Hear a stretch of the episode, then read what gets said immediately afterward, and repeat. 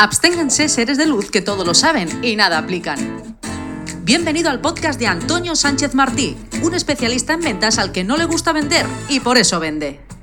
En este programa compartirá contigo todos los trucos, técnicas y casos reales para ser capaz de vender hasta un nórdico en Hawái a 40 grados. Encuentra contenido y formación que ningún iluminado con labia te enseñará en www.antoniosanchezmartí.es.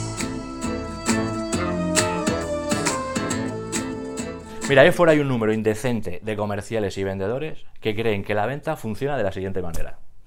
Paso 1, intenta vender. Paso 2, le dicen que no, gracias. Paso 3, da por muerto y enterrado su futuro profesional y económico. Esta es la realidad del 90% de los comerciales. Pues mira, el paso 1, intentar vender, es obligatorio y además de manera masiva, si es posible. El paso 2, que te digan que no, aunque no lo creas, es imprescindible para ser un gran, un gran vendedor y conseguir buenos resultados. Y el tercer paso es el que divide los comerciales que sufren con cada negativa, con cada rechazo, de los que convierten la venta en una gran forma de ganarse muy bien la vida. A ver, no vender, no vender nada o vender muy poco es algo por lo que todos hemos pasado, es así. Todo, todo el mundo, hasta el que más vende ahora, siempre ha pasado por alguna racha negativa.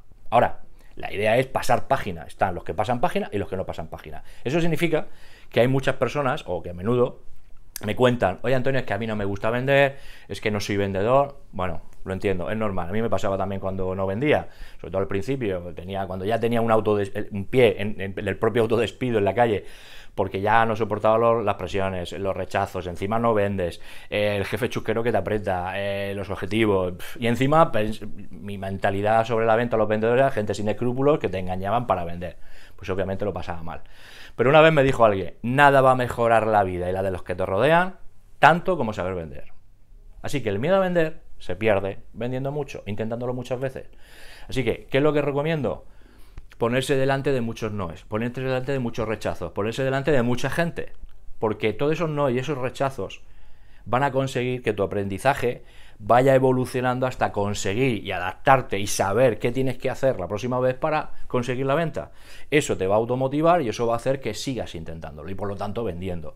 Es la realidad. Por eso el 90% de las personas que no venden y están hastiadas ya de la venta es porque lo quieren todo para ayer y además como no termina de entender lo del rechazo, que es parte del negociado de la venta, es, la, parte, o sea, uno se hace mayor, uno cumple los 18 años en la venta, cuando es capaz de entender esto, cuando no tiene ningún problema, a pesar de que pueda venir un no, y enfrentarse al cliente. Ahí es cuando cumple la mayoría de edad.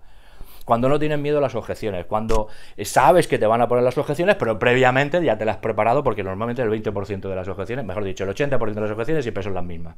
Entonces cumple la mayoría de edad cuando tienes claro esto. Y entonces cuando pasas página y ver realmente, y es cuando disfrutas de la venta, porque ves realmente que se puede vender y además puede vender cualquiera pero tenemos demasiado miedo. No cabemos por la boca del cliente. ¿Miedo a qué? O sea, ¿qué es lo peor que puede pasar? Que te digan que no y qué, si no es personal. Entonces, trabaja, inténtalo, consigue. Cuanto, a mí me, eh, me dice Antonio, ¿tú qué cambiarías si empezaras de nuevo a vender?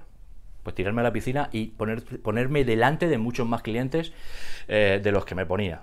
Por tanto, cuanto más rechazos, más vendía. Por lo tanto, a mí no me gusta vender. Ahora, me encanta eh, que me vengan rechazos. ¿Por qué? Porque sé que el sí viene detrás. Esta es la idea. Así que, pues todo esto es lo que yo cuento en mis, eh, en mis eh, email diarios, en mis formaciones, en lo que yo he sido capaz de paquetizar y de alguna manera pues apoyar y ayudar a otros, a otros comerciales, jefes de venta, etcétera. De hecho, un suscriptor me dijo una vez con mucho cariño, dice, tus emails, tus contenidos son como puñetazos de realidad. Y es que es real, porque ni, hay varitas mágicas, ni, ni, ni, hay trucos que la arena se convierte en oro. No, esto es trabajo y conseguir mucho no es, ni más ni menos. Bien, pues espero que te haya servido esta reflexión, que te ayude y bueno, pues si quieres recibir contenido vía email, pues suscríbete a mi, a mi web, antoniosanchezmartí.es y nada, pues encantado de poder aportar mi granito de arena. Un saludo.